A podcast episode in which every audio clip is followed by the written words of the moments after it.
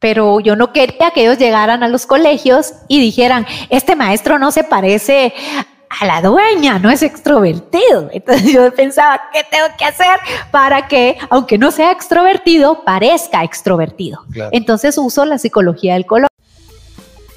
Hola, hola, yo soy José Ignacio Juárez Varillas y me llaman Nacho. Soy marketer de corazón.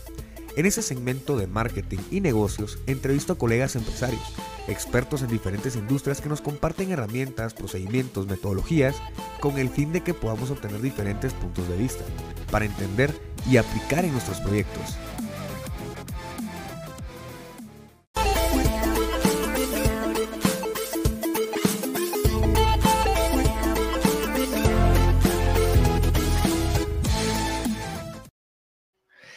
Hola, hola, marketers, ¿cómo están? Espero estén genial. Y bueno, seguimos en la modalidad presencial, ya que pues ahora estamos con pues nuevo equipo y vamos a, aportar en diferente eh, capacidad para que podamos pues aportarles a ustedes con mucha información acerca de gente que está haciendo cambios en el mundo y adicional a eso, que nos puede aportar desde su punto de vista sobre el marketing. Así que hoy vamos a hablar sobre emociones, vamos a hablar sobre cómo eh, la, el journey, el journey map para poder optar, a, pues en este caso vamos a hablar de eh, temas artísticos. ¿Y cómo así, José? Bueno, a ver, vamos a empezar a, a, entender a nuestro usuario, a saber cómo se comporta a nivel emocional.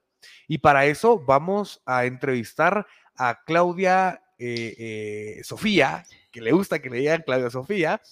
Eh, y bueno, vamos a hablar sobre diferentes temas como el, tema de cómo nosotros generar esa capacidad de conexión con nuestro usuario a través de las emociones. Y nada más y nada menos que una persona que se ha dedicado a la psicología, que se ha dedicado a, reconocer y, e indagar sobre cómo las emociones actúan en em, acciones, en cómo tomar una acción. Así que hoy estamos con Claudia Sofía y vamos a ampliar todo este tema. ¿Cómo estás, Claudia Sofía? Hola. Hola, ¿qué tal? Gracias de verdad, José, por tenerme aquí. Es un honor para mí poder compartir un poco de mi historia, un poco de mi experiencia. Me halaga muchísimo estar acá y poderlo, eh, pues, compartir a muchas otras personas. Claro, claro. Claudia, primero que nada, vamos a empezar sobre esa, ese famoso test que hiciste en la universidad. Vamos a empezar sobre esos famosos inicios de, carrera en la psicología, ¿no? ¿Qué te motivó a hacer eso, a hacer esa tesis, a generar esa, esa curiosidad sobre, sobre las emociones o sobre cómo eh, eh, interactúan los niños en, hoy en día? Bueno, primero yo te contaba fuera de, cámara que es como esa frase que dicen, no soy una niña normal, porque cuando tú haces una, tesis, tú tienes que fundamentarla, ¿verdad? Te puedes pasar una prueba, puedes hacer algo para fundamentar lo que tú estás pensando. Y yo quería fundamentar que las emociones y que del programa Music Time podía funcionar en que los niños aprendieran y cuando tengo que ponerlo a prueba con una, eh, bueno, otra vez con una prueba, claro, con un test, eh, un test, eh, lo más fácil era ir al banco de, de, de, pruebas, buscar una, pero no, ¿verdad? Yo digo, no, quiero hacer una. mi, mi, asesora realmente siempre creyó en mí, me dijo, bueno, hagámosla, ¿qué podemos hacer? Pero hagámosla de forma sencilla porque era para niños. Bueno, empiezo a hacerla y después eh, yo tenía como muchas ideas. No fue tan buena idea hacerla. Creo que hubiera sido más fácil encontrar una prueba que ya estuviera hecha porque cuando tú empiezas a crear algo, lo que pasa es que tienes que pasar como por como varios filtros, ¿verdad? Para que la gente diga, ah, sí, esta sí funciona. Imagínate yo, una novata haciendo una prueba, pero eso me llamaba la atención, como quería meter más emociones de las que existían. Como ya tenía tiempo de trabajar en clases, eh, yo sabía qué cosas, qué experiencias que pasaban en los colegios, qué pasaba con cada uno de los niños, entonces quería indagar más Y Claro. bueno, me topé ahí como de que, eh, ¿y, ¿y cómo hizo usted para comprobar que esta prueba es válida? ¿Y cómo hizo? Claro. Por supuesto que para eso hubiera tenido yo antes que hacer la prueba, decir, eh, bueno, voy a hacer una prueba, la, eh, la voy a pasar a un millón de gentes, de habitantes, y ya va a funcionar y ya después la meto a mi tesis, ¿verdad? Claro, claro. Pero creo que fue una buena experiencia en el sentido de que no te casas con algo que ya está hecho, sino yo lo quería hacer según mi experiencia de lo que yo ya vivía, ¿Cómo no? porque yo ya impartía el programa en, en instituciones educativas, entonces yo quería eh, meter más emociones de las que normalmente eh, tú ibas a encontrar en una prueba. ¿Qué te lleva eh, a, a realizar eso, a, a meterte al mundo artístico, a meterte en el, en el mundo en donde las emociones son todo, el sentimiento es todo, eh, el, el, el es, es, al final de cuentas es, es, eh, el arte, el humano, eh, hablemos de, de naturaleza, o sea, en fin, todo eso va en conjunto en cuanto al ser humano, ¿no? Pero nosotros, eh, los mercadólogos, para eh, llegar a entender a una persona es, son costumbres, son intereses y todo eso va desde las emociones que podemos generarle hacia la persona. Si no conocemos a la persona, ¿qué emociones le vamos a generar? Ujú. Y en tu caso, es una academia que se encarga, ya nos vas a contar un poco más acerca de la academia, que se encarga de generar esas emociones, de atender a, e- a esa, a, ese, eh, a, a ese nicho que quiere aprender a través de la música, a través de, la- de las artes, eh, de las artes, de las diferentes artes que existen. En fin, el tema es cómo, eh, qué- qué es lo que estás haciendo y cómo llegas a entender a, es- a esas personas. Cuéntanos un poquito más. Primero, para empezar desde el punto A, Sí, sí, sí. eh, bueno, mi familia era artística, ¿verdad? Mi abuelo cantaba, mi mamá tocaba el piano y cantaba, mi papá tocaba guitarra, eh, la hermana de mi abuelo también cantaba. Entonces había como, eso estaba en tu ambiente. ¿Qué quiere decir? Yo escuchaba que cantaban, que tocaban, entonces para mí era normal, era normal y empiezas a crecer eh, haciendo esas mismas cosas. Luego yo me meto al conservatorio, a ballet, porque yo quería bailar y me quiebro el brazo y en esa época era muy estricto. Si faltabas un mes, que fue lo que duró mi yeso, ya no te dejaban seguir. Y creo que como dijeron ya no puede seguir, creo que como consolación dijeron que la vamos a meter al conservatorio y nos metieron con mi hermana a estudiar música en el conservatorio, que en un principio, a pesar de que estaba en mi familia, no era lo que me apasionaba porque era muy teórico. Claro. ¿verdad? Era muy teórico y tenías que pasar cuatro años estudiando solfeo y no era que tú llegaras así como ahorita y que tú digas, quiero estudiar guitarra y enséñeme y te van enseñando con distintos métodos, sino ahí era como bien estricto. Claro. Em, y bueno, eh, eso para eh, que tú puedas entender, cuando tú estás en el medio artístico, pues sí, tiendes a ser como emocional. La música de por sí, el arte, lo que tú, a lo que tú te dediques, la pintura, pues te conecta con las emociones.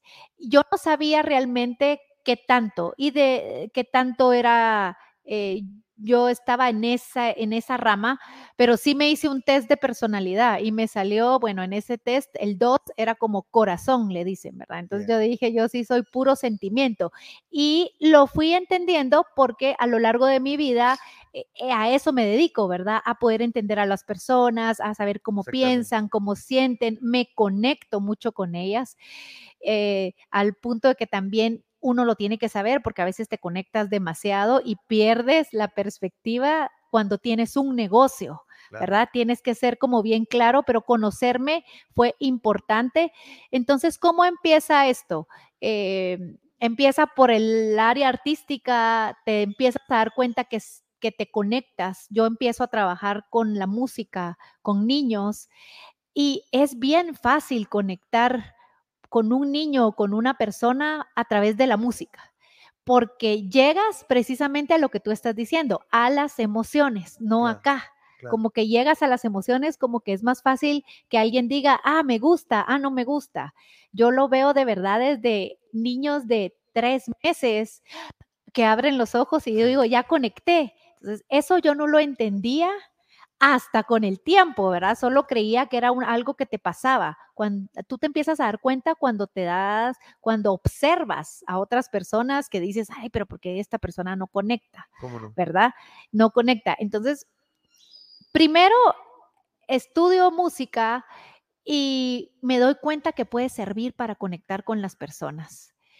Eh, y en- empiezo a estudiar psicología pero si bien es cierto, yo no quería ser una psicóloga normal, es que me aterraba como la idea de, llegar a una clínica, sentarme, estar en un cuartito. Entonces me decido no estudiar, no, no, no laborar en psicología, porque no quería, pero sin querer, sí estaba laborando porque lo estaba haciendo, únicamente que mis terapias eran a través de la música, o sea, yo conectaba con la gente, entonces podía hacer que la gente se acercara a mí y, y- y entonces tuviera más interés y de repente tú los mirabas contándome sus cosas, hablando de, de qué les pasaba, pero creo que lo que pasaba es que había una conexión primero. Claro. Entonces sí creo que pueden a- abrir un montón de caminos, como también te los pueden cerrar. Em, Cuéntanos. ¿Por cómo te las pueden cerrar? Claro, claro. bueno, porque precisamente como estoy en ese mundo, eh, tienes las emociones a flor de piel, porque cuando tú estás en el medio artístico te enseñan, como tú dices, a expresarte, a decir, o sea, lo sientes, lloras, ríes, estás... eh, pero cuando yo empiezo a liderar un equipo, entonces tú tienes también que tener una balanza, tienes que poder llamar la atención, tienes que saber pensar, como dicen, con la cabeza fría. Y eso no puede hacer uno cuando es emocional. ¿Por qué?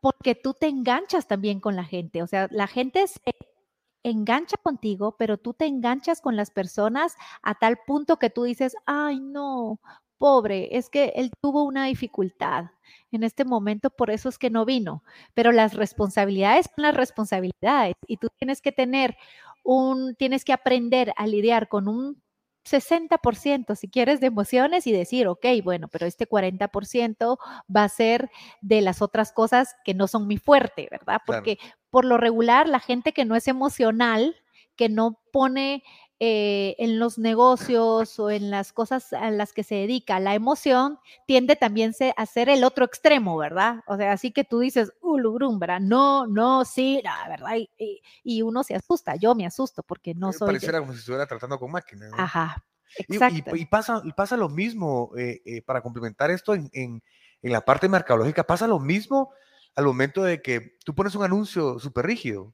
¿verdad? O sea, no tiene emociones, no tiene sentimientos, no tiene, o al contrario, tiene muchísimas emociones y, y que hasta empalaga, ¿no? Y entonces, eh, eh, esto, esto repercute hacia las personas, ¿no? Ahora, regresando un poco más atrás, yéndonos un poco más atrás, ¿qué, qué, qué, cu- ¿cuál es tu programa? ¿Cuál es la academia?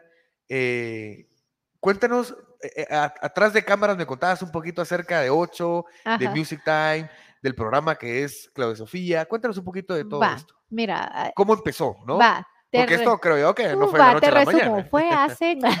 bueno, sí, sí, sí. primero, eh, en mi casa todos creían que iba a ser secretaria, ¿Cómo no? quizá ¿Del porque... presidente o...?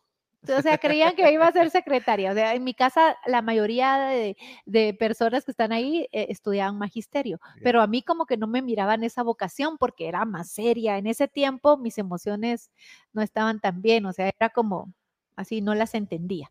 ¿Cómo no? Y mm, Eh, bueno, Estamos hablando de eh, 20 años. no, 19, ¿qué te digo? 15. 15, años, Ya, cómo no, 15. Entonces, de repente, cuando llega el famoso tercero básico, yo digo, no quiero ser maestra. Y todos se me quedaban viendo como, no, no tiene madera de maestra, yo quiero ser maestra. Y les digo, y de niños pequeños. Y todos, no, va, pero aunque sea, decide estudiar de primaria. Bueno, pero siempre he hecho lo que, lo que quiero hacer, nunca me he dejado como influenciar. Entonces, me meto a la carrera de magisterio párvulos y la verdad es que me encantaba me encantaba y voy a, a- dar clases, pero me doy cuenta que era mucho mejor en la práctica. O sea, fui buena estudiante, pero era como buena estudiante de memoria, ¿sabes? Como que quieres ganar un examen y lo ganaba bien, pero era de memoria y te aprendías los conceptos, pero realmente en la práctica a mí me iba muy bien. O sea, yo ponía como toda esa emoción, como tú dices, entonces conectaba con los niños y sacaba unas excelentes notas. Luego, digo yo, voy a estudiar psicología Em, era, era como mi segunda opción. Realmente mi primera opción era estudiar diseño de modas, que es artístico, me gustaba, pero la gente te decía, no, eh, eh, no hay mercado. No hay mercado en esa época. Y yo digo, bueno, entonces me voy a psicología. Pero en realidad la psicología, cuando la empecé a entender, la empecé a aplicar a mí. Sabes que la mayoría de gente que estudia psicología eh, dicen como, ah, a ti te pasa esto porque tienes no sé qué. Yo nunca hice eso, sino que lo apliqué a mí y me ayudó muchísimo. Empecé a entender que era una persona muy emocional, que habían emociones que no estaban como acorde a lo que tú tenías que empezar, pero junto con que estudio psicología, yo estoy trabajando en un colegio de pequeños y el trabajo con niños pequeños era mi, mi mayor terapia, porque un niño no te juzga entonces yo ahí ponía en práctica como, bueno, ay, voy a hacer, voy a reírme. Y a los niños todo les gustaba. Cuando yo estaba triste, yo les decía, oigan, yo estoy triste. Entonces empezó a ser como una terapia. Trabajo cuatro años en un colegio, eh, pero eh, soy muy, em, ¿cómo se dice? Muy que consciente de lo que siento. Entonces al cuarto año yo empiezo a sentir que era una rutina, ¿sabes? Pero hay gente que se acostumbra a la rutina, yo no. Eh, y empiezo a sentir que ya no disfrutaba lo que estaba haciendo. Y ah, como que ya era como que voy al colegio. Tres años. Cuatro años. Cuatro años. Y mm, creo que la gente me vio y dijo que buena maestra porque hacía cosas lindísimas con los niños, pero para mí era una rutina ya saber que iba, tenía un horario de aquí, ta, ta, hacía. Al cuarto año yo digo, no, esto no es lo que quiero, sentí una emoción. Llego y digo, voy a renunciar. Pero eso fue una cosa que puso los pelos de punta a mi familia, porque era como voy a renunciar, pero no tengo trabajo. Entonces entro a, la dirección con mi coordinadora y le digo, eh, solo quiero decirte que voy a renunciar. Y ella me dice, ah, ok, no tengo trabajo. Y en realidad nadie sabía que yo iba a llegar a renunciar. Yo solo llegué, lo dije, cuando salí dije yo, o sea, sí, sí me invadió un miedo y dije, uh, ¿qué hice? Pero como ya lo dije, era como, ya lo dije, es como cuando tú dices, me lanzo, ya cuando te lanzaste dices, sí, el agua, sí. entonces me lanzo eh, y ya, te, salgo de ahí y como necesitaba dinero para costear mis estudios, yo digo, bueno, ahora qué voy a hacer. Pero empiezo a pensar en mis fortalezas y yo dije, en el colegio toqué guitarra, los niños aprendían con música eh, y dije, bueno, tengo que hacer un programa de música. en realidad no pensé en hacer un programa, dije voy a ir clases de música, pero en la preprimaria que te estoy hablando, niños de dos años, eso no se acostumbraba porque era la maestra de párvulos, tenía que cantar, dar gimnasia, nadie contrataba a una persona extra que hiciera algo que una maestra entre comillas, podía hacer, porque no? era que todos tuvieran las mismas habilidades. Yo creo que había gente muy buena para hablar inglés, otras muy buenas para dar matemáticas, otras muy buenas para lo, lo motor, pero cada, cada uno como que en su rama. Entonces llego y solo un colegio me acepta y me dice, bueno, sí, eh, eh, me acuerdo que yo escribo como el programa que iba a hacer en hojas de papel, pero te digo, tengo una copia por ahí. Y yo digo, ¿cómo escribía? Pero ella realmente fue re linda conmigo. Sabía que yo iba a empezar, te digo, tenía 22 años, lo escribo y empiezo. Pero cuando empiezo a dar clases, sentí que no había nada, o sea, como un pensum, como que como que te dijeras, vas a trabajar así con niños pequeños. Ahora es una maravilla porque tú te metes a, YouTube, te metes a Instagram, te metes a cualquier cosa y hay ideas. O sea, pero antes eso no estaba. Entonces, ajá, era como tú estabas acá en esta burbuja y cada uno estaba en su burbuja. Entonces yo empiezo y digo, pensé que me iban a dar como un manual, así como mire, usted va a que hacer, esto es lo que vas a hacer, y yo lo iba a complementar. Entonces, cuando llego, me dicen, bueno, tú vas a dar música y, y me dejan así. Y yo el primer día dije, ¿qué voy a dar? Entonces empiezo, pero era muy observadora, entonces tenía un mi cuaderno. Entonces eh, observaba mucho la reacción de los niños. Por eso te digo que yo empecé a aplicar la psicología ahí. Entonces yo ponía, "Mm, al niño le gusta, se divierte cuando juega, ah, cuando conecta con la emoción, eh, aprende mejor, ¿verdad? Me salía a la hora del recreo y decía, ah, los niños corren, ah, son enérgicos, ah, o sea, cosas sencillas, pero yo sí me daba cuenta de eso. Entonces llegaba a la clase y decía, bueno, vamos, y, y teníamos, te- yo tenía que ser enérgica para ponerlos a mover, eh, decía, a la grana, a este niño le falta expresión, ok, tengo que trabajar la expresión. Y a veces también me pasaba algo que yo creaba, yo decía, esto no funcionó, tit, ¿verdad? Eh, entonces empiezo a crear el programa sin saber qué estaba haciendo. Eh, llega después, llega mi hermana a trabajar conmigo, empiezo a contratar maestros, eh, bueno, yo quería como replicarlo, la gente decía, tú no lo vas a replicar, pero en la medida lo pudimos ir haciendo, pero todo estaba como, como en el aire, ¿verdad? Bueno, miren, tienen que hacer esto, tienen que hacer esto. Eh, Hubo una época donde empezamos a escribir, ¿verdad? Pero era nuestra primera vez que escribíamos como, ok, vamos a ordenar de uno a seis años que vamos a dar. Esa vez fue la vez que más lo ordenamos y fue muy bueno. Y después mm, ya nos expandimos a pri- Cinco años después, cinco años, cuatro años después de, de haber hecho esa tu primer eh, eh, los primeros cinco años pasé yo sola. Los primeros cinco años fui ¿Siempre en yo diferentes colegios o fue Sí. para un solo colegio? en cinco. En cinco colegios. Ajá, cinco, porque A- yo era solita y tenía uno, ajá, un día por colegio, entonces cinco colegios. Y algunos fueron cambiando. Entonces, los primeros cinco años yo solita. El sexto año entró mi hermana, eh, que yo más o menos le expliqué y ella, bueno, me dijo, ya, yo le dejé tres colegios, cuatro. eh, y luego de, de el séptimo año ya empiezo yo con una persona, ¿verdad? Así como para ver cómo.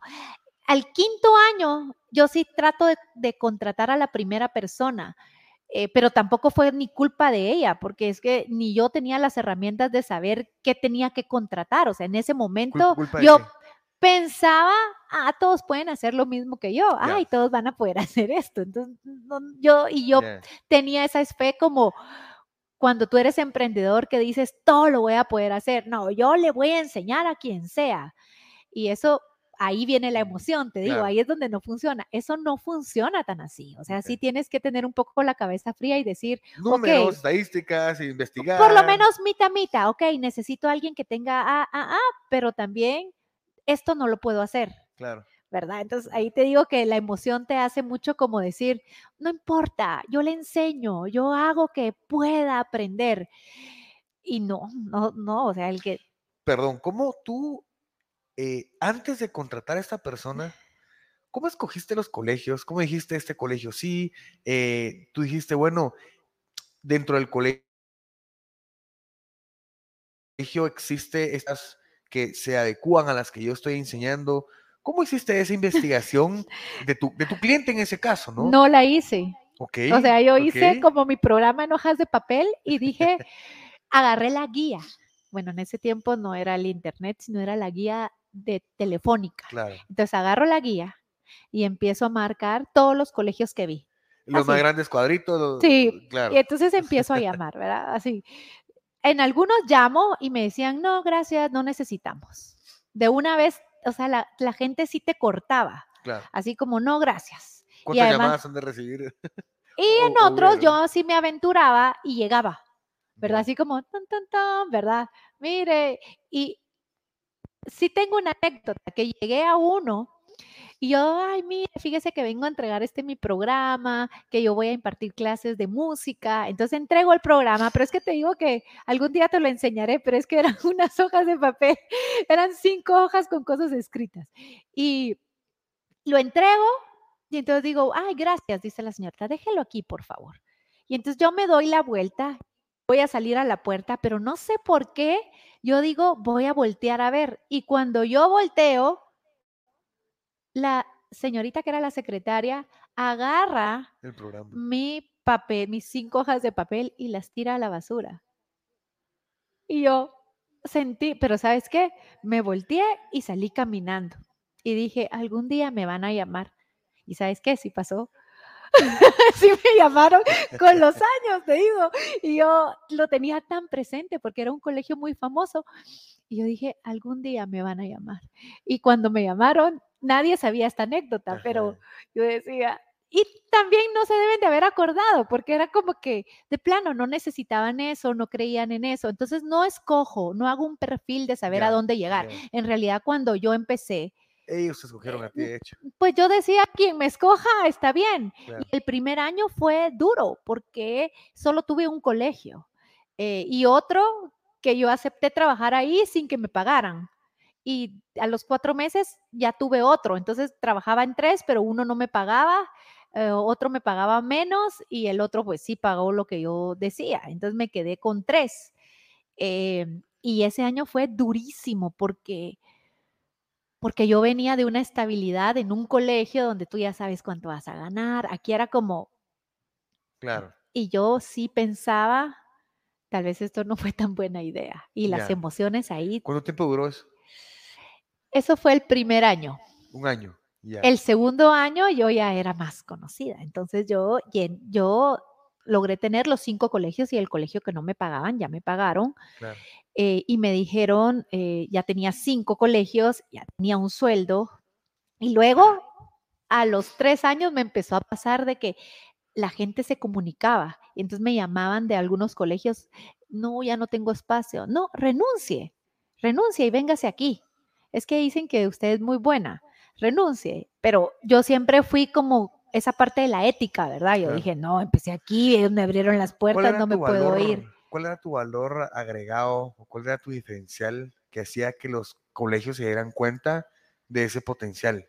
Porque al final de cuentas existían programas, existían, eh, eh, están esos efectos de Montessori, hay, hay, programas de, también hay maestros de música, hay maestros de, seguro de, cosas artísticas, pero ¿qué es lo que te diferenciaba a ti en ese momento que hacía de hecho que la competencia no es que valiera menos, pero tú valieras más. En ese tiempo no lo sabía, hoy ya lo sé. Claro. Pero en ese tiempo ni yo sabía qué podía hacer, pero el valor que la gente miraba en mí era que lo que yo hacía, yo me lo inventaba.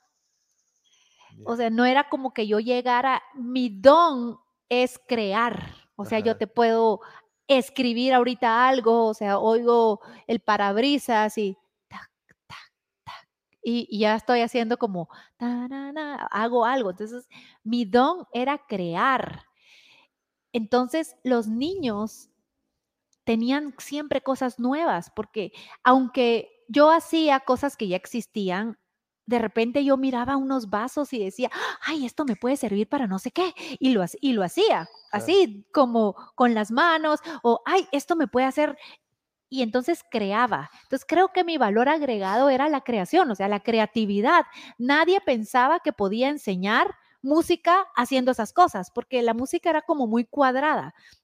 Y yo llegué a enseñar música como disfrazándome, me tiraba al piso, yo corría, saltaba, o sea, no era como música, un instrumento, pentagrama, este tipo de cosas, sino era como jugar con ellos jugar con ellos y disfrazar todo. Entonces, y me, me, gustaba. La verdad es que siempre he tenido em, una personalidad que aunque parece extrovertida, soy introvertida. O sea, me gusta mucho estar conmigo.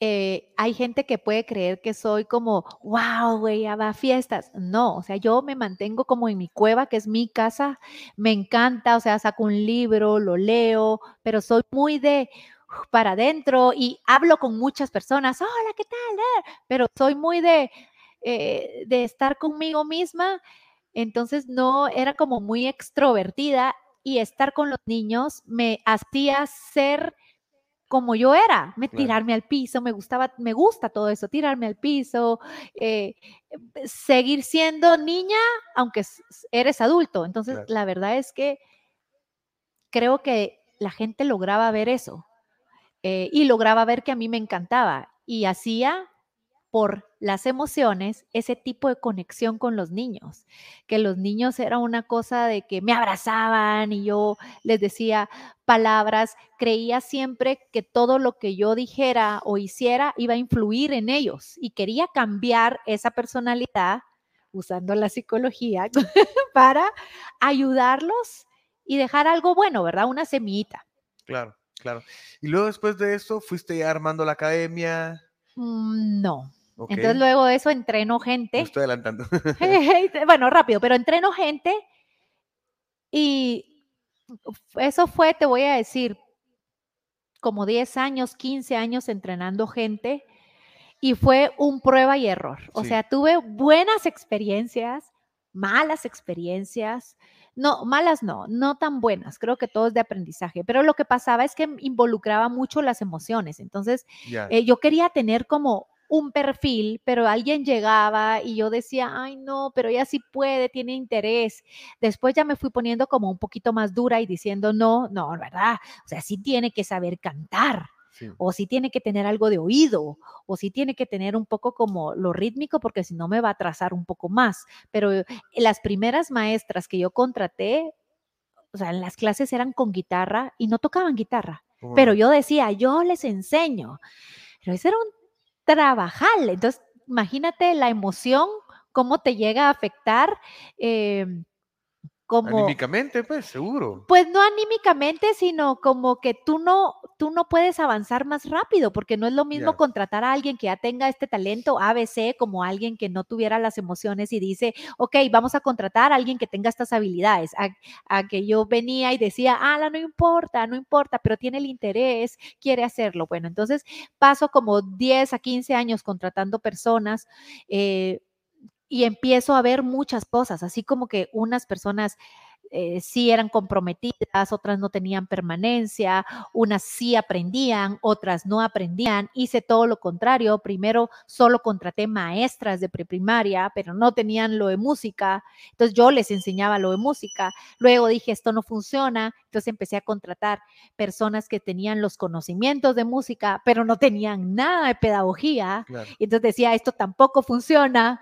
Eh, y luego dije, no, tal vez tiene que ser un mita mita, te gusta, ¿verdad? Porque habían unos que eran buenísimos en guitarra, pero no tenían nada de pedagogía. Y entonces yo decía, al Perdón, ahí es donde tú estás hablando de, de, mezclar el tema de las emociones y decir, que qué tanto yo me conecto con esa persona, pero también cuál es, cuál es su experiencia, cuál es su, su currícula, ¿no? Con el fin de entender un poco si se va a adaptar o no a lo que estoy buscando. ¿Es correcto? Sí, o sea, yo creo que tiene que haber un mita-mita. Tampoco estoy de acuerdo solo en el currículum. O sea, eso no, no, funciona porque, porque hay muchas personas que, son talentosas, pero no pueden enseñar. Bueno, y en esto de la educación es como tienes que saber enseñar y tienes que conectar, porque entonces tenía un maestro que era buenísimo en guitarra y con una voz impresionante, pero ¿sabes qué? Ahí viene la observación, o sea, tú puedes tocar y el niño te va a ver así como, ¿qué? O sea, el niño realmente no sabe tu currículum. Entonces, el niño sí trabaja por las conexiones. O el ser humano. En realidad, el ser humano sí, yo trabaja. Creo que al final de cuentas no es como que yo le pregunte a la persona que me está atendiendo o, al, mismo, pues sí, en cualquier momento, a, una eh, persona que me atiende en cualquier lugar, pongamos un abogado o algo por el estilo, si anteriormente vino de atender, no sé, al dueño del banco industrial, pues. Exacto. O por ejemplo, cuando tú y yo nos conocimos, no es que yo venga con el tiempo, ya hemos ido sabiendo como, ah, tú sacaste esta carrera, pero al principio lo que nos unió fue la emoción, o sea, hizo un clic y dijimos, ¡hala, qué buena chispa! Ah, podemos hacer un proyecto, pero te une algo emocional. Entonces, para mí eso es importantísimo y ese ha sido como otro de mis valores agregados, que yo he podido como llegar a la gente, saber cómo piensan, no decir, eso no, o sea, me pongo como en el lugar de todos. Entonces contrato maestros, entreno, eh, te digo, todavía eso, eh, hago la primera academia.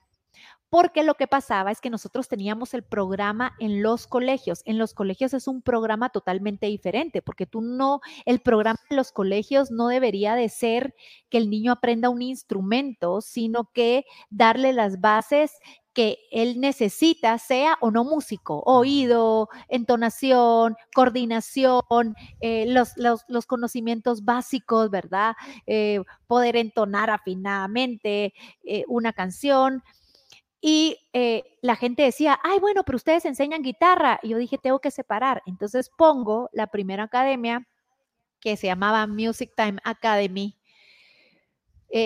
pero yo, así como con todas las ganas, funcionó tenía claro que quería un concepto diferente porque yo había estudiado en el conservatorio, eh, pero no sabía muchas cosas. O sea, me fui a poner la academia en una casa que fue fabuloso, pero no tan fabuloso porque si yo quería llegar a 100 gentes, no había el parqueo, eh, luego tenía vecinos que posiblemente no, le no les gustaba que estuviera sonando una batería, aunque fueran las 4 de la tarde. Entonces, ese tipo de cosas no funcionaban.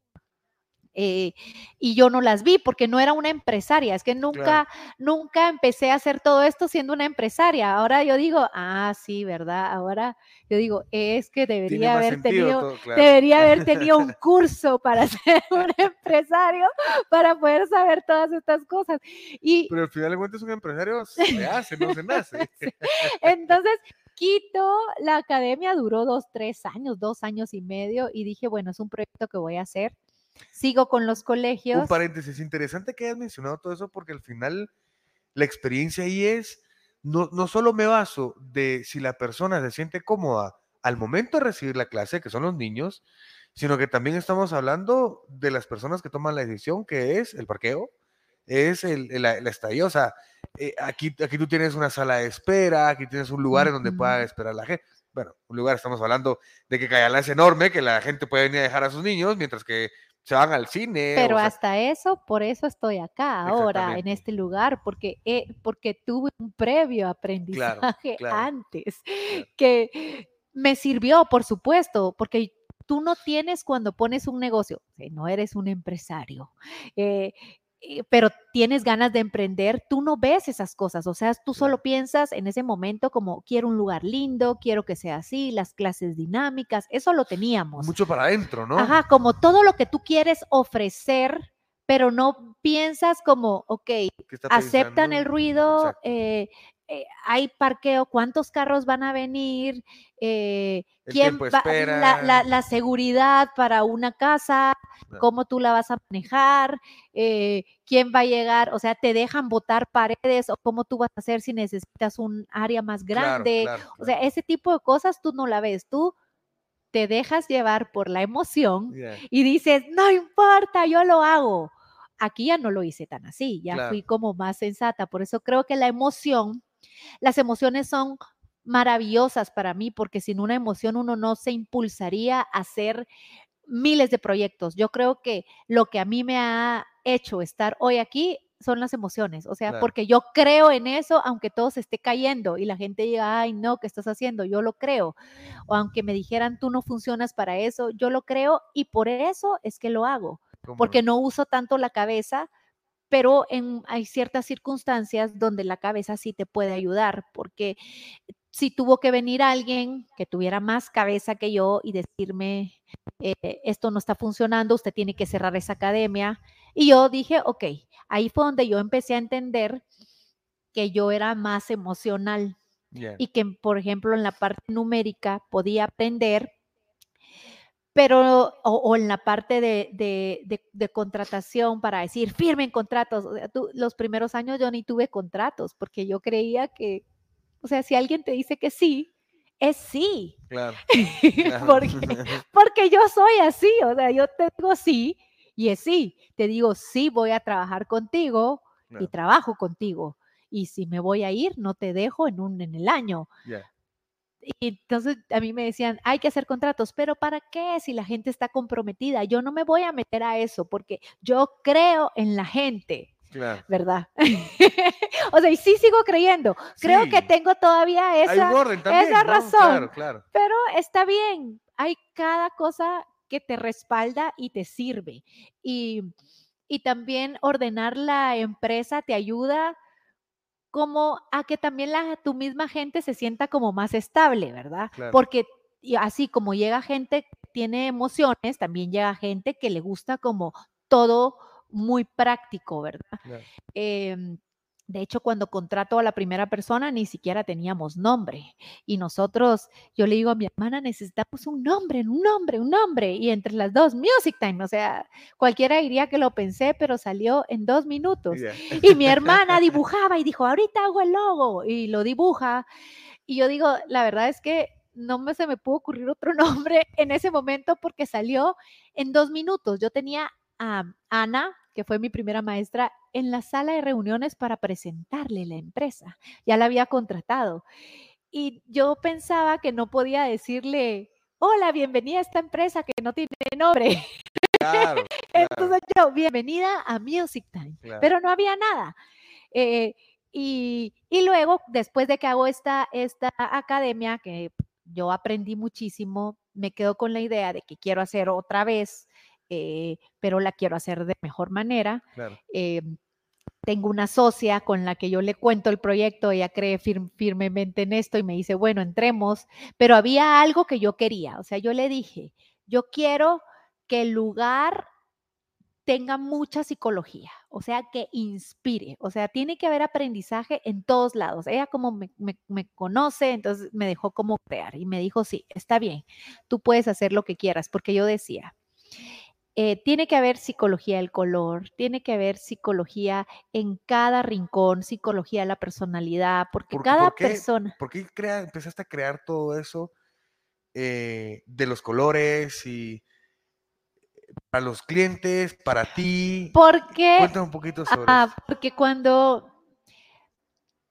yo estoy sola dando clases, cuando no tenía nombre la empresa y eh, no era Music Time, Primero, eh, antes que nada, ¿quiénes son tus clientes? Bueno, anteriormente mis clientes eran los colegios, los centros educativos. Te estoy Sí. hablando antes de la pandemia, Claro. porque ahora como que todo cambió. Eh, mis clientes eran ellos, no me contrataban los alumnos, sino me contrataban los centros educativos. Hoy por hoy eso ha cambiado, porque así como nos contratan los centros educativos, también nos contratan ya los papás, claro. los padres de familia y también los educadores de otros establecimientos son nuestros clientes, clientes potenciales porque van a aprender de lo que nosotros, todo el conocimiento que tenemos hoy. ¿Y los colores giran alrededor de ellos? Eh, no, entonces, eh, cuando Voy a eso porque creo que hay hay o psicología sea, del una color, cantidad de clientes. psicología del color. exacto. Hay una cantidad de clientes que es- no, aquí igualmente puede hacer la publicidad. El tema es, eh, existe una cantidad de clientes de diferentes nichos de mercado que al final de cuentas estamos hablando de business to business, estamos hablando de B2C, sin embargo, quienes reciben el servicio no son ninguno de todos ellos. ¿Me explico? Ajá. A eso, a eso es a lo que voy. Sí. O sea, y me imagino que por ahí va el tema de la psicología del color, ¿cierto? Bueno, eh, cuando yo estoy dando clases, eh, era el, el quinto año, ya fue mi último año que di clases, mi abuelo muere. Y cuando él muere, como yo solo era yo y nadie más que yo, o sea, no era como que tú podías decir, mire, me voy a ausentar dos semanas, ¿verdad? Era muy responsable. Eh, y me acuerdo muy bien que yo pensaba que tenía un gran dolor, o sea, lo que pasa es que él entra en coma y luego eh, muere y yo pensaba, tengo que llegar a trabajar. Ajá. Tengo, o sea, los niños no conocen mi historia, no la tienen por qué conocer y ellos me esperan. Pero me acuerdo que esa vez que fui a dar clases, yo necesitaba algo que me levantara el ánimo, porque tú estás triste. Y cuando pensé en el luto, o sea, es ropa de color negro. Eso no necesitaba yo, porque imagínate, los niños estaban acostumbrados a que, hola, ¿cómo están? Bienvenidos a la clase. Eh, y entonces me acuerdo que me pongo una blusa anaranjada, porque algo tenía que hacer, o sea, algún efecto tenía que hacer ese color. Ajá, entonces me miro en el espejo y decido maquillarme y así, ¿verdad? O sea, hice todo lo que no tenía ganas de hacer, pero tenía que dar una imagen. Y, y te puedo decir que ningún niño notó mi tristeza. Ya. Y para mí eso fue fabuloso, no como dice otra gente, ay, tú fingiste, no, es que uno tiene que saber como qué está haciendo y cómo lo tienes que hacer. Entonces es como un artista, o sea, va a salir al teatro y tiene como, el show tiene que continuar. Y por supuesto que te tomas un momento para lidiar con tu dolor, sacarlo, llorarlo, sentirte triste, ponerte de luto, estar en cama, pero, pero cuando tú vas al trabajo y sobre todo cuando trabajas con niños, tú no puedes hacer eso. Entonces, ahí me di cuenta que el color podía influir mucho. Y además, cuando daba clases, los niños a veces se distraían. ¿Y cómo hacían esto? Entonces yo pensé, ¿qué tengo que tener yo que sea más interesante que a ellos no les apetezca ver hacia otro lado? Entonces dije yo, ¿qué es lo que ellos ven en mí? Entonces dije, la guitarra. ¿Qué es lo que ellos ven en mí? Ah, en mi material. Ah, mi no sé qué. Eh, pero parte de mi cuerpo, ajá, entonces dije yo, yo tengo que sobresalir. Entonces empiezo a usar la psicología del color y empiezo, dije, eh, primero tenía la cosa como tengo que pintar las guitarras, tengo que pintar las guitarras. Si yo las pinto, el niño va a ver aquí y no va a dejar de verme. Entonces yo voy a poder manejar la disciplina porque está viéndome. Pero cuando empiezo a ahondar en el tema de la psicología del color, me doy cuenta que, o sea, cada color tiene un significado. Y yo quería eh, hacer que las personas tuvieran otro pensamiento acerca del programa. Entonces, yo quería que ellos pensaran que el programa era, aunque sí es, así lo es, pero igual quería que pensaran que era alegre, divertido. ¿Y qué colores a ti te pues hacen pensar esto? Sí, no se sabe qué es alegre, si hay un afiche y es gris con una guitarra y... O si la maestra lleva un suéter, aunque sea un suéter negro. Exactamente. O una guitarra de color negro. Sí, no importa. No, se sabe si es alegre Entonces, o no. Eh, porque todo es, subliminal. Empecé a trabajar mucho como con la psicología inversa, o sea, todo es como subliminal. Entonces empiezo a crear y eh, a, crear ese tipo de conceptos. Y digo yo, bueno, el primer uniforme, los primeros uniformes no tuvieron tanto de psicología del color porque no empecé como con otras cosas y luego, pues sí, tuve un suéter de color café, uno azul marino, porque era lo que todos usaban, uno verde, eh, pero luego yo dije, no, ok, me di cuenta cuando empecé a entrenar gente que no todos eran tan extrovertidos. Pero yo no quería que ellos llegaran a los colegios y dijeran, este maestro no se parece a la dueña, no es extrovertido. Entonces yo pensaba, ¿qué tengo que hacer para que, aunque no sea extrovertido, parezca extrovertido? Entonces uso la psicología del color.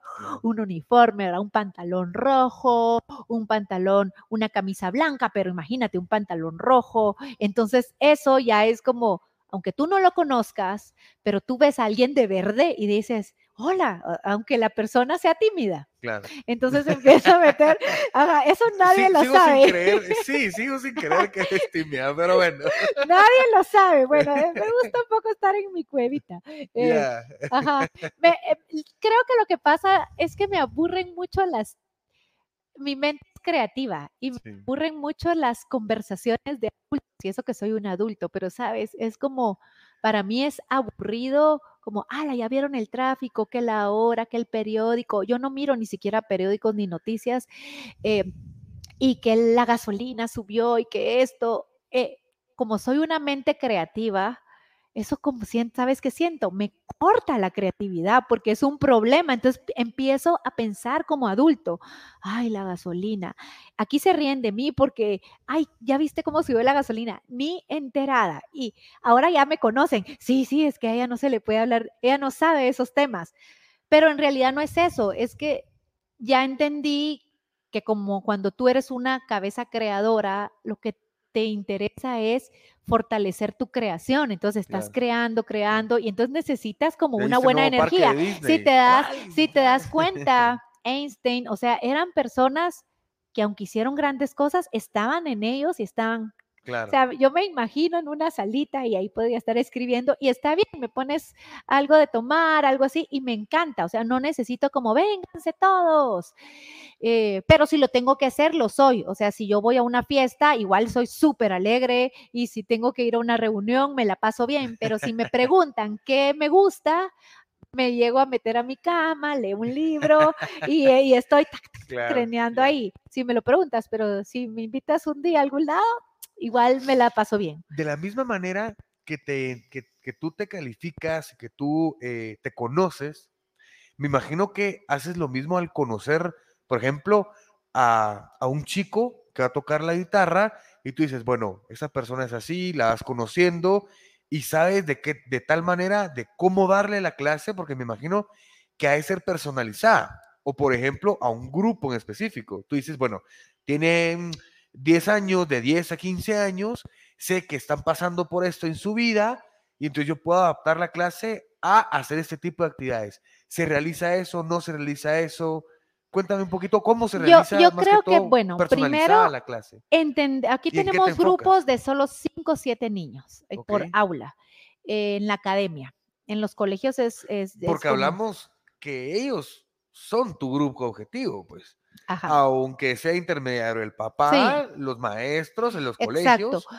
Pero sí creo que hay una parte que la psicología me ha ayudado, o sea, de verdad soy, a mí me molestan, dicen que yo tengo como un ojo biónico, pero es que no es eso, es que yo de verdad observo, pero observo para aprender, entonces observo todo, o sea, veo que alguien está ahí y digo, ¿por qué estar ahí?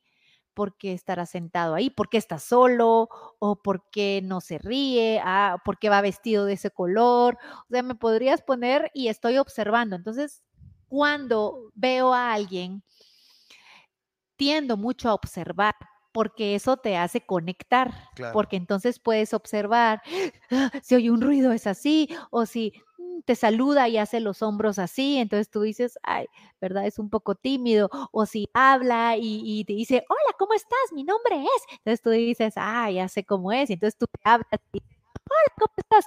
Y bueno, en psicología te enseñan una técnica que es como decían, cuando tú tienes un paciente eh, y tú estás así, entonces tienes que crear una conexión. Entonces te dicen, bueno, mira, si el paciente se pone así, tú te pones así, si el paciente está así, tú te pones así, si el paciente, entonces tú vas haciendo los mismos movimientos para que él sienta, "Ah, estamos en la misma sintonía. Claro. Yo por mi lado lo he agarrado como que como observo, entonces si el alumno me dice, hola, ¿cómo estás?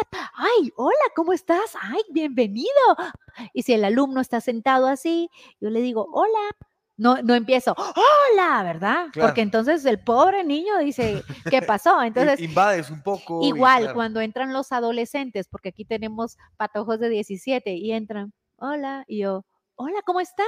¿Cómo van? A ver, cuéntenme cómo van, ¿verdad? Entonces les saco otra conversación, trato de como de observar, porque todo te está diciendo algo, cómo camina alguien, cómo mira, si no te, si no ah, se agacha la cabeza, e igual un papá, o sea, tú ves a un papá que es sonriente o un papá, buenas tardes, ¿qué tal? Buenas tardes, mucho gusto. A que si alguien, hola, hola, ¿cómo te va? Bienvenida.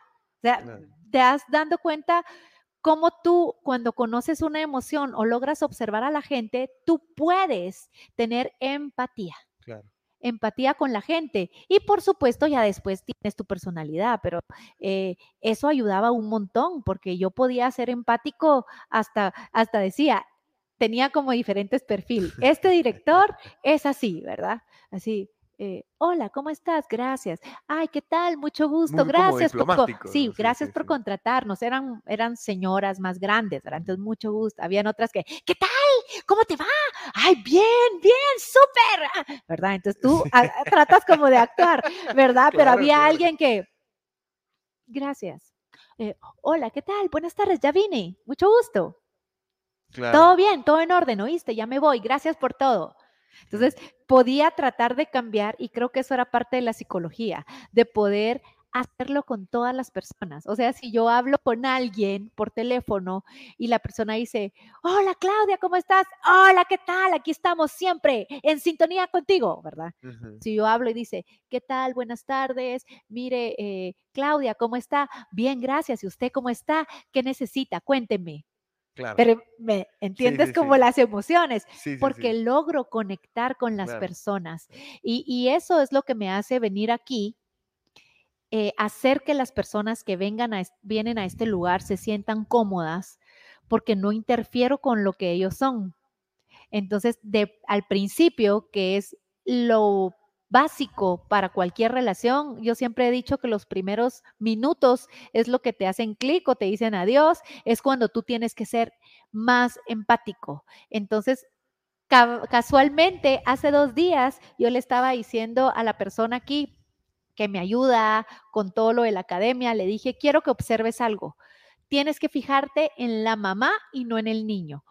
Porque entró un niño llorando, ¿verdad? No, no quiero entrar, no quiero entrar. Y, y, entonces yo vengo y ella, ella me hace una cara y dice, no quiero entrar, no quiero entrar.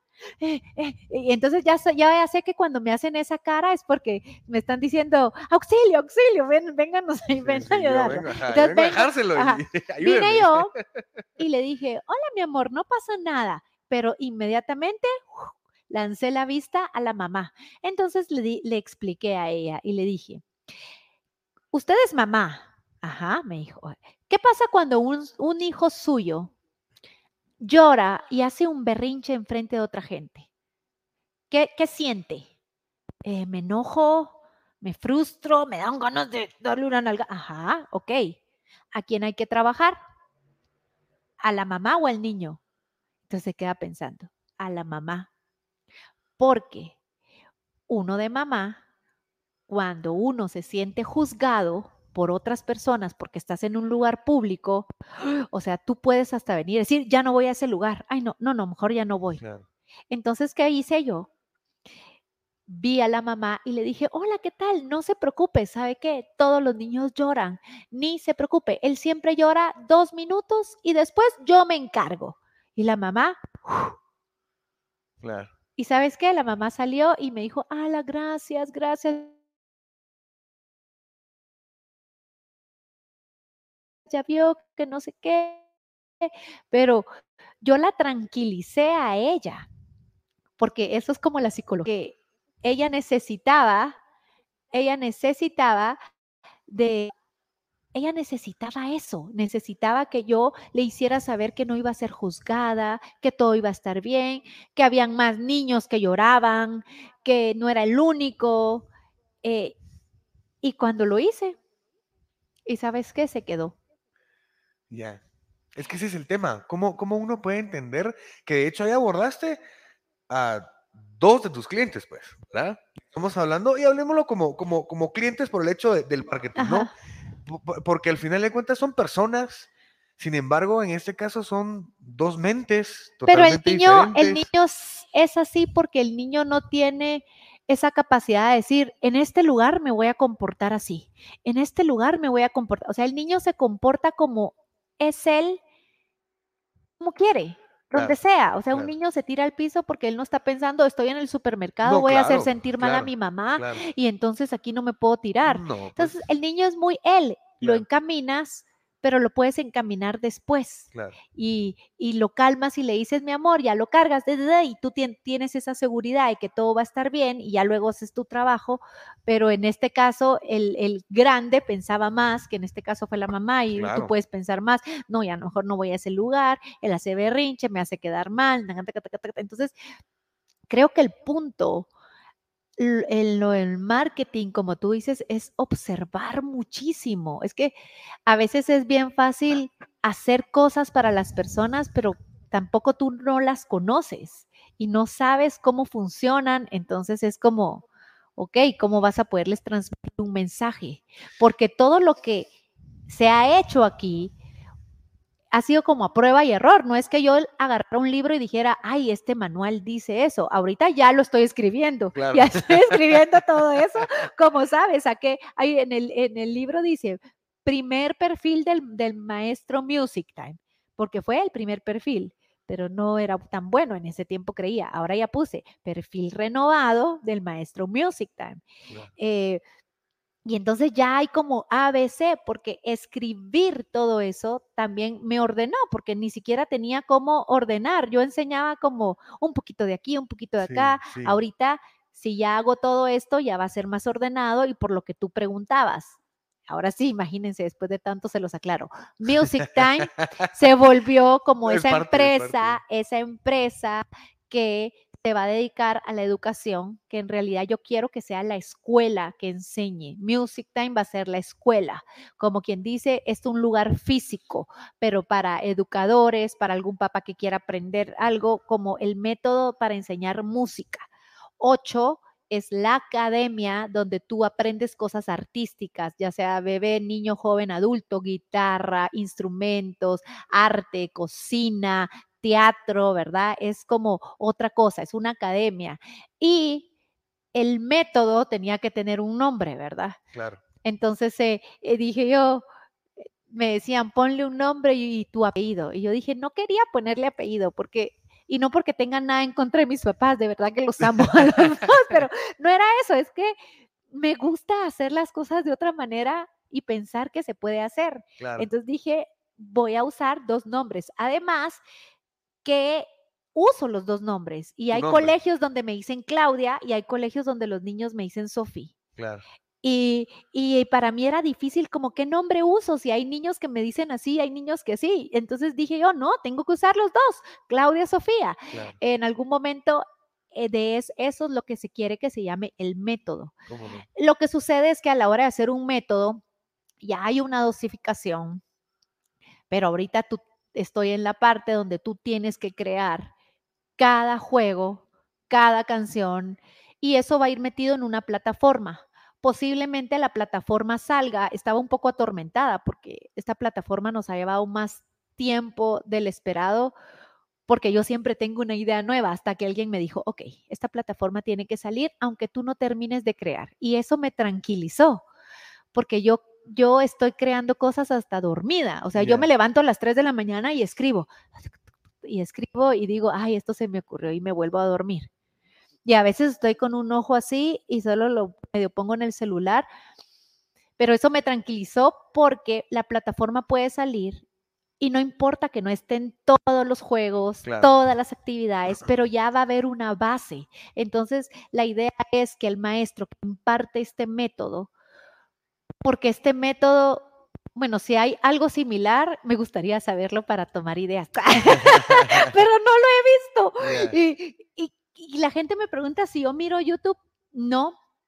Eh, eh, y no, no, no sé por qué no lo hago, porque hay cosas buenísimas, pero como que eh, siento que pierdo mucho el tiempo y hay más cosas que hacer. Es que al final creo que no, no puede haber algo similar, tal vez, no igual por el hecho de que tú le pones tu esencia, ¿no? Sí, pero te voy a decir qué es lo que sucede con esto. Es que yo estudié clases en el conservatorio y este método está hecho a través de mi experiencia. Entonces yo pensaba, y esto también a la experiencia de estudiar psicología, que el cerebro te bloquea el aprendizaje. ¿Qué quiere decir? Eh, cuando tú miras algo, inmediatamente puedes decir, uy, qué difícil o qué fácil. O sea, tú ya tienes un pensamiento sin haber conocido lo que vas a aprender. Claro. O sea, tú, a ti te pueden decir matemáticas, ay, es difícil.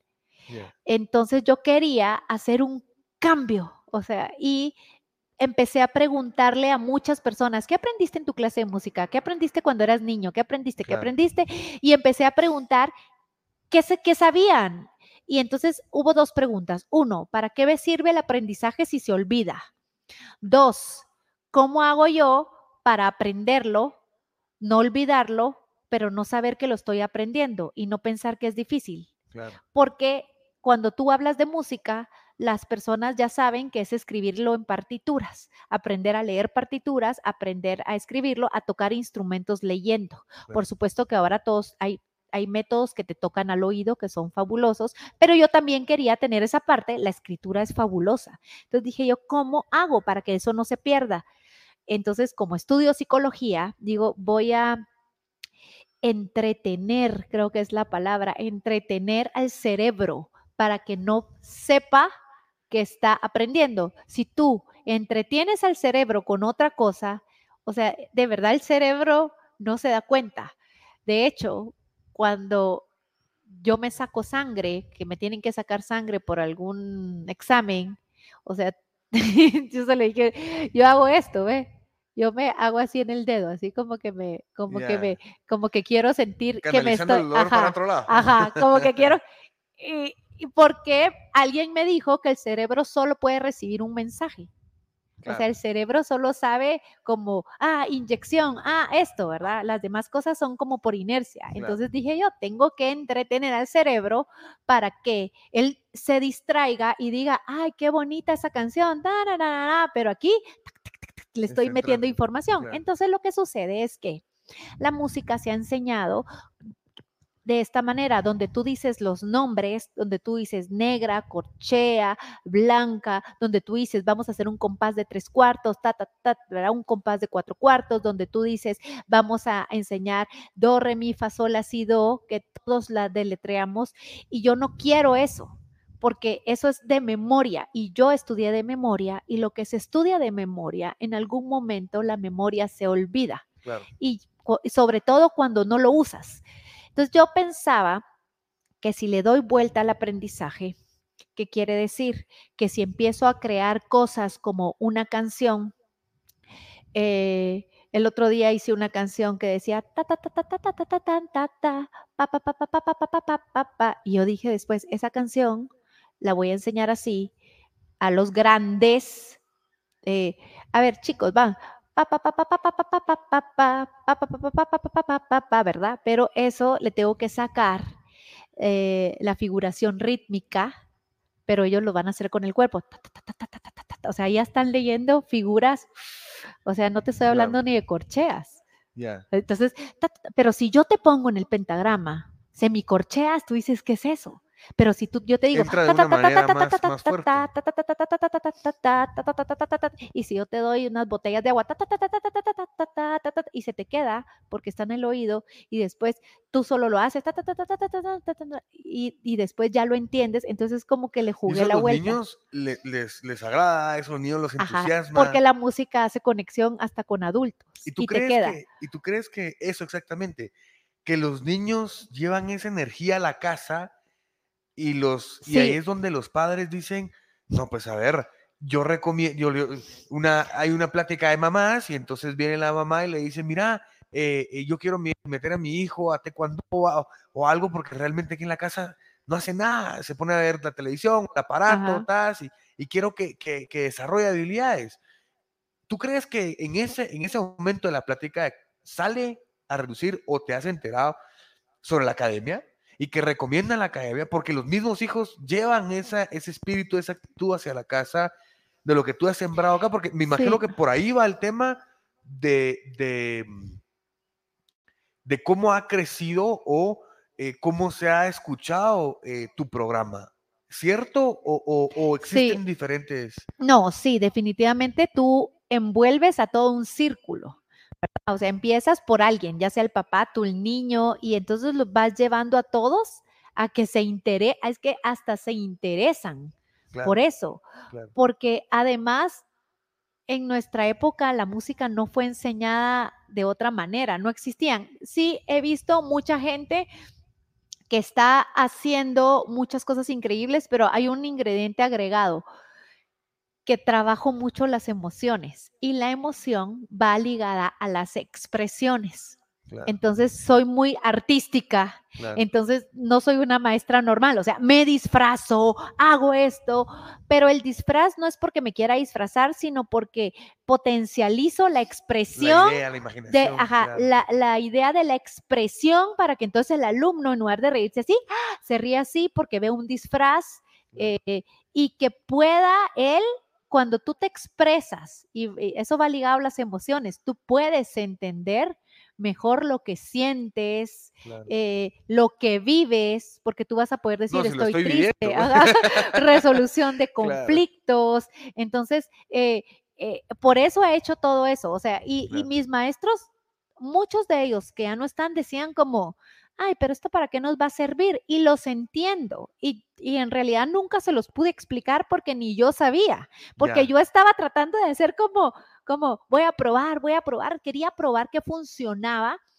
hasta que me siento a escribir, entiendo lo que estaba haciendo. O sea, yo estaba tratando de que ellos potencializaran primero sus emociones, para ellos poder conectar con los alumnos y que el resultado del programa tuviera un mayor éxito. Claro. Fuera o sea, alguien, alguien que solo va a leer el programa, pues posiblemente le va a servir para tener ideas, pero alguien que entienda que este programa tiene como mucha conexión y porque tiene mucha psicología. Es como al revés. Lo que sucede es que ahorita te puedo decir que no hay casi nada. O sea, yo tengo, ayer me estaban pasando, o sea, como ya hice toda una dosificación de 0 años a 12 años, entonces ahora yo tengo que agarrar cada, o sea, cada 40 temas de cada edad.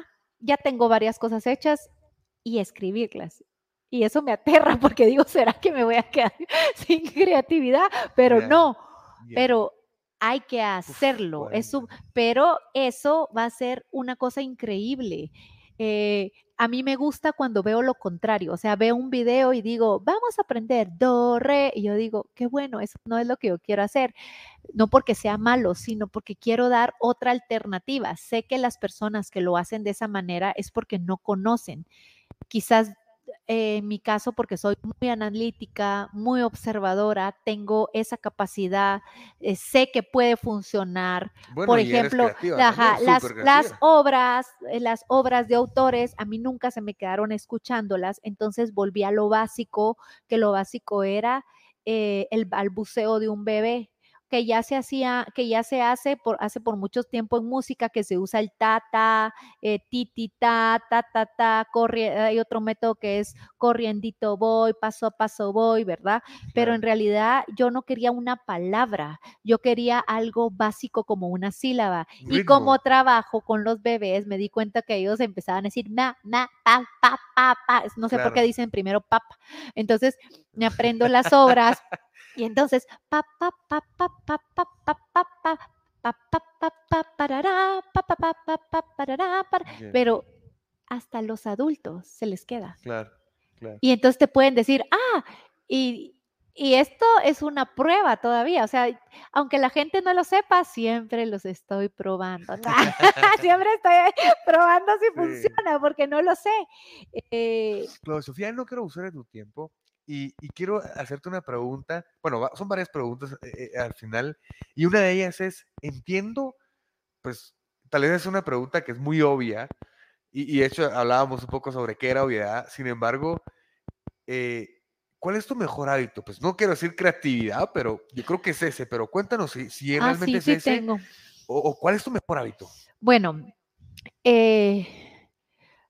mm, con el tiempo he aprendido a tener muchísimos hábitos para poder desarrollar más la creatividad. Eh, soy muy cuidadosa conmigo de lo que le doy a mi mente. O sea, con quién me junto, qué hablo, qué digo. Eh, no digo malas palabras.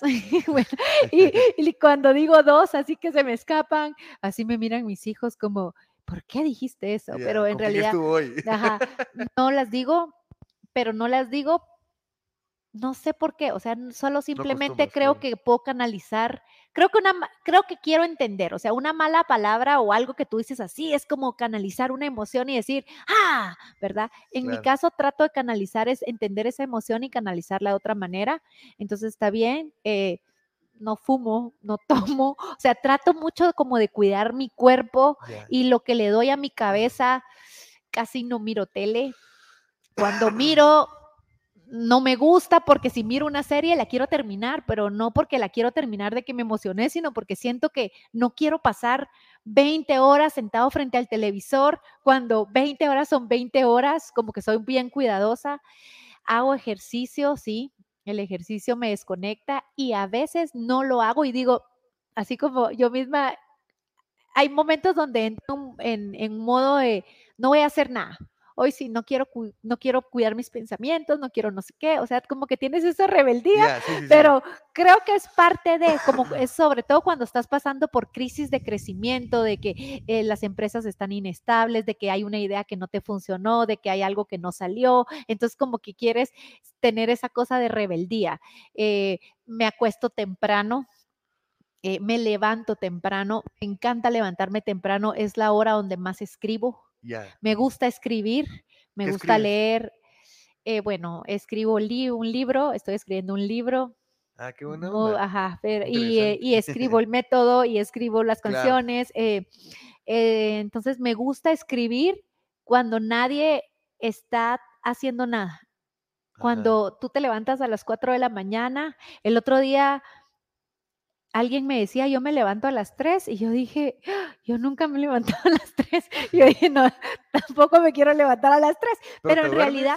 ¿A qué hora se duermes? Mm, yo tendría que estar dormida. 9, 10 de la 9. Ajá. No, o sea, nunca me duermo más de las 10. Eh, a veces sí me envicio con todo lo de las redes y me, eh, me, molesto conmigo misma porque como tengo que hacer, si me preguntas, no me gustaría estar metida tanto en redes, lo hago por mi trabajo, pero es que es una cosa que te conecta y de repente pierdes una hora. Entonces, eh, bueno, como bien, me gusta mucho, o sea, casi no como chucherías ni cosas así, me gusta mucho comer en casa, comida así de casa, cuando no como en casa, si me voy a comer un pan trato de que sea un buen pan, o sea, si me voy a comer un buen sándwich, que sea un buen sándwich. eh, sí, así rico, o sea, que yo diga, wow, si me voy a comer una buena pizza, me gusta que sea buena, eh, porque siento que todo como que va conectando. Cuando mi estómago se resiente, o sea, me siento más cansada, eh, eh, así no tomo café, no sé por qué, porque el olor me fascina. Igual me pasa. Lo, lo mismo. Yo sí sé por qué, pero igual me pasa. No tomo café. Sí, es riquísimo. Eh, no tomo, pero, o sea, sí creo que tengo ciertos hábitos. Siempre desde adolescente fui muy yo digo que en otra vida ya, ya hice todo eso. Por eso ya no lo hago aquí, pero fui muy así, como muy disciplinada en, en, en, todo, en hacer ejercicio, en levantarte, en comer bien. Creo que con el tiempo, cuando vas creciendo, ahorita he tenido que cuidar más como mi mente, porque de verdad a veces, si me preguntan, yo prefiero estar en un lugar con niños que en un lugar de adultos, porque a veces voy a las reuniones y, pero hay momentos donde la gente que ya me conoce sabe que yo, y de repente así como, ¿y qué se hizo? Porque yo, sí, sí, me aparto y ya, uh, me desaparecí, ¿verdad? O sea, así como, ya me fui, porque no me, o sea, si estamos teniendo una conversación agradable, me encanta, pero cuando cuando estás hablando de alguien más y de alguien, entonces yo soy la que trato de cambiar como los temas.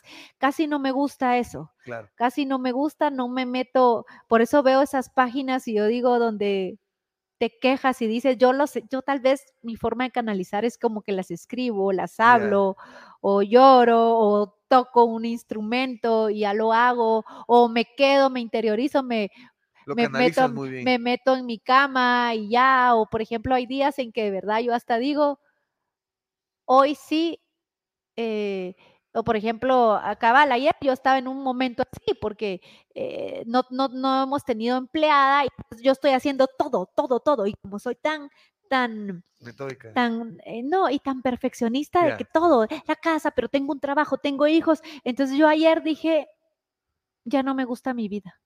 Pero en realidad creo que no me gusta mi vida porque no me gustan las es que no me gustan las rutinas y cuando tú ya tienes la rutina de que todos los días haces, o sea, admiro a las personas que hacen cosas de rutina. Yo no no funciono porque eso me mata mi mente creativa y entonces no he podido escribir y, y, eso me mata. Entonces creo que mi vida tiene que ser más así. Eh, pero ¿sabes qué hice? Me metí a la cama y yo dije, y, y llevo cuatro días de no hacer ejercicio y yo digo, no importa, no lo voy a hacer, pero ya sé qué va a pasar, pero ya lo entiendo. Claro. Entonces digo... es consciente. Ajá, es, bien, ajá, bien consciente. Pero Sofía, ¿qué le dirías a tu yo de hace 10 años? A mi yo de hace 10 años le diría que, bueno, una de las cualidades que más he admirado es como ese valor para seguir adelante a pesar de, ¿verdad? Ahorita yo siendo adulta, wow, admiro ese valor porque siguió y siguió y siguió y no se dio por vencida a pesar de que muchas personas dijeron que no se iba a poder. Eh, también le diría que se tome la vida con más calma porque eh, así como que, eh, y que sobre todo que disfrute cada proceso, porque creo que em, desde que yo era más pequeña, o sea, yo he tenido una idea bien grande de lo que esto puede ser, pero a veces cuando ya tienes, cuando tú ya tienes todo el panorama, dejas de disfrutar esos pequeños logros, porque siempre quieres más y hay gente que me ha preguntado a mí como, wow, pero tú ya hiciste esto y yo todavía me veo así y quiero ser así. Em, entonces, ¿yo qué le diría? Solo como hay que disfrutar cada etapa y cada momento y que todo lo bueno y lo no tan bueno va a aprender. O sea, siempre hay un aprendizaje en todo. Genial, genial.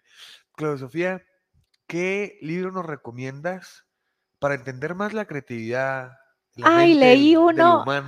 Ah, la leí uno. Ese acabo de leer y me cambió la vida. Ahorita se llama Libera tu magia. Ok. Pero es un libro que me cambió. ¿Qué se nos, servirá para? Porque habla de la creatividad y que todos somos creativos, pero habla de la creatividad como una persona, así como, ok, creatividad y yo, eh, o sea, y te habla que tú siempre O sea, el miedo siempre te va a acompañar, siempre. Pero lo único es que tú le dices, ok, miedo, súbete al carro, pero te vas en la parte de atrás. No puedes opinar, no puedes hacer, valer tu opinión, eh, no puedes decir nada porque yo no te voy a hacer caso. Creatividad y yo somos los que vamos a decidir. Y luego te habla de cómo las ideas vienen a tu cabeza, pero si tú no le das la importancia que esa idea tiene y tú no le dices, ok, te voy a dedicar tu tiempo, te voy a hacer esto, eh, la idea se va porque una idea, una idea creativa, viaja alrededor del mundo y se instala en miles de personas. Por eso es que uno ve que a veces uno dice, ah, la gran, esa idea yo la tuve, yo la tuve, pero no es eso, es que las ideas viajan y la única diferencia es que hay unos que la agarran y hay otros que no, y hay otros que, ah, mañana la veo, ay, se me ocurrió esto y no hacen nada. Entonces la idea es súper inteligente, o sea, dice, ok, tú no me quisiste, me voy a ir con alguien más. Y que lo que tú tienes que hacer, lo que tú hagas, lo tienes que hacer porque tú quieres hacerlo y porque eso te va a dar felicidad, pero no porque quieres enseñarle a otros, porque quieres cambiar el mundo, porque quieres eh, hacer mejor a las personas, porque quieres ganar dinero, porque quieres sobresalir, porque ahí uno está equivocado, porque te explican que así como un día puedes llegar a la cima, a las dos semanas puedes estar hasta abajo. Y si tú no logras entender cómo funciona toda esta cosa de, del éxito y tú por qué haces todo eso, te puedes perder. Genial, genial. buenísimo, buenísimo. ¿Quién es el autor?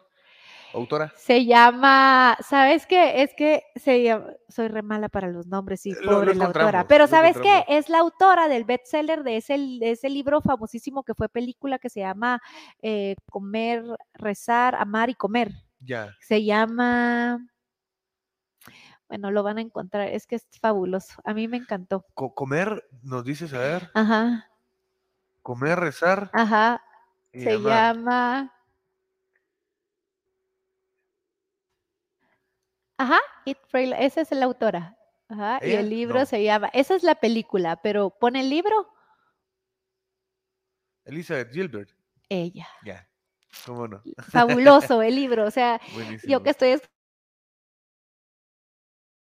escribiendo me cambió la cosas que estoy haciendo para agradar a alguien más. Genial. Solo hazlas porque, porque está, está dentro de ti y hazlas.